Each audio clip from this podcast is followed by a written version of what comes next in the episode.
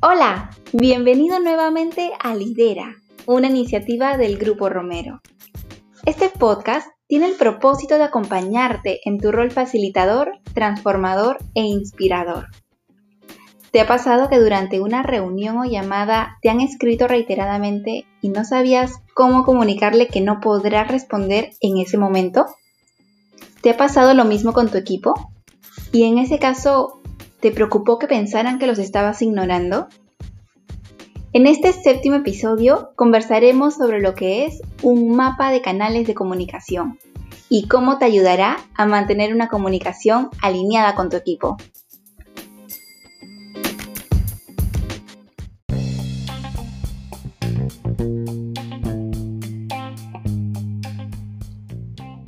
Iniciemos explicando qué es un mapa de canales de comunicación.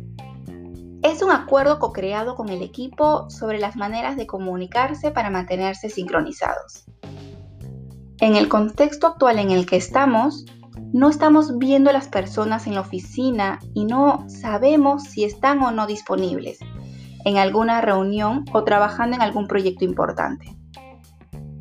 El objetivo es evitar los malentendidos en caso una persona no pueda contestarte.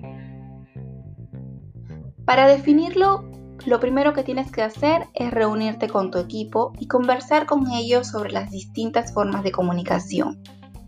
Pueden definir el medio que usarán, el uso que se le dará e incluso pueden establecer algunas normas para ello. El primero que pueden utilizar es el mail. ¿En qué ocasiones lo emplearán? Por ejemplo, pueden utilizarlo para pedidos no urgentes o que puedan responderse en un plazo aproximadamente de 24 horas. El segundo medio son las llamadas, mucho más directas. Por ejemplo, pueden usarlo para pedidos sumamente urgentes. Y por último, también tienen el chat empresarial. Por ejemplo, lo pueden utilizar para en caso una llamada no haya sido atendida y se necesita una respuesta inmediata o para tópicos cortos no urgentes.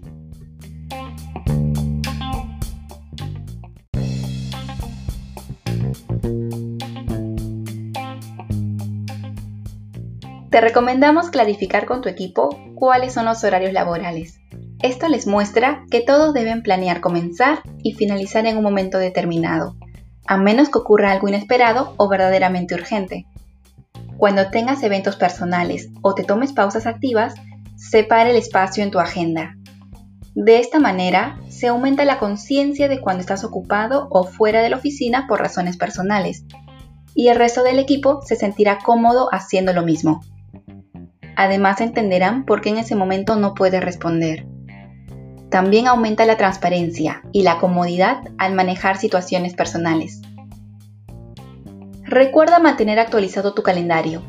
Puedes compartirlo con tu equipo. Esto les permite que puedan confiar en revisar tu calendario para tener una idea clara de cómo estudia.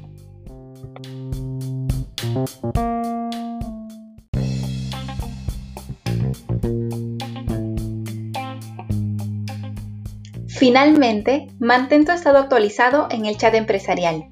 Puedes colocar tu estado en no molestar para dar a entender que en ese momento no puedes responder, ya sea porque estás compartiendo la pantalla, estás en una conferencia con cámaras encendidas o simplemente porque tienes que enfocarte al 100% en lo que estás haciendo, lo cual demuestra también respeto hacia las personas con las que estás teniendo la reunión.